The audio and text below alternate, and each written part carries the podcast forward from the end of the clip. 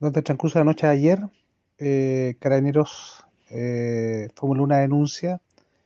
respecto de un accidente que ocurrió en la ruta T87, a la altura del kilómetro 23, 24, sector crucero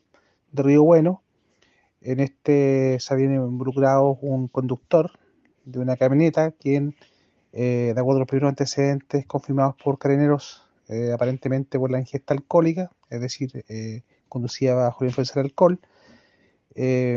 impactó a un transeúnte, un jinete que lo hacía en su caballo,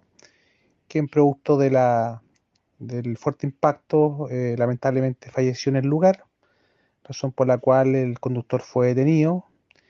y se dispusieron a propósito de esta lamentable situación, las pericias respectivas consistentes en la eh, prueba respiratoria para determinar el grado de alcohol, la alcoholemia respectiva, la concurrencia de la CIAT, quien se encuentra investigando este accidente, y también la autopsia de la víctima.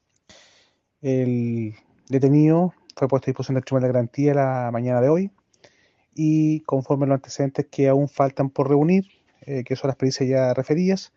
eh, hemos solicitado la ampliación de la detención para contar con los antecedentes suficientes para formalizar derechamente la investigación el día martes al mediodía. El imputado, eh, mientras tanto, ya a la espera de esa audiencia, quedó detenido en el centro penal